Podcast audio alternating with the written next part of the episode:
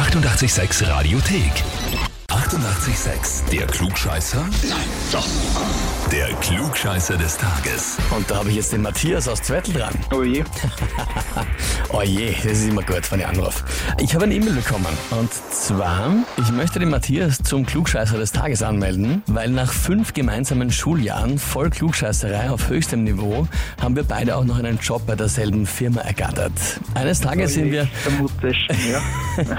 sind wir nach Dienst zusammengesessen und sind zufällig draufgekommen, dass wir beide gern 886 hören, was mich sehr freut. Als ich am selben Abend einen Witz über eine Person mit Platzangst erzählte, wurde mir erklärt, dass der Witz keinen Sinn ergäbe, da ich Klaustrophobie mit Platzangst verwechseln würde. Und das ist was anderes. Und nach diesem Gespräch hat es für mich nur noch eine logische Konsequenz gegeben, schreibt uns der David. Mhm, das ist richtig, ja. ja, na bestens.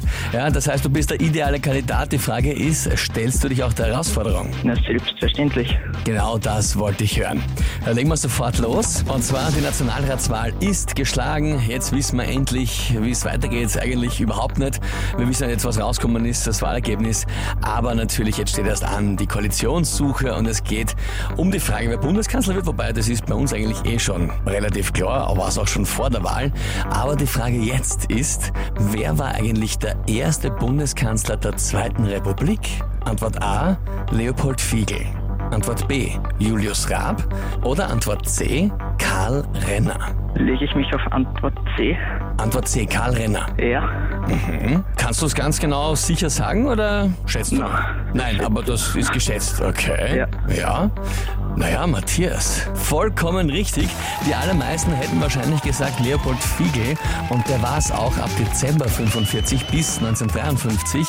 Aber direkt nach Kriegsende im April bis Dezember hat Karl Renner die Geschäfte der neu gegründeten Zweiten Republik als sogenannter Staatskanzler geleitet. Wahnsinn, das heißt für dich, du bekommst den Titel Klugscheißer des Tages, bekommst natürlich eine Urkunde und das berühmte 886 Klugscheißer-Häferl. Na, das hat meinen Tag perfekt gemacht. Dann sage ich Dankeschön. Ja, sehr, sehr gerne. Und wen habt ihr, wo ihr sagt, der wäre auch ein idealer Kandidat für den Klugscheißer des Tages? Anmelden Radio 886 AT. Die 88,6 Radiothek. Jederzeit abrufbar auf radio886.at. 88,6. Eighty-eight, sex.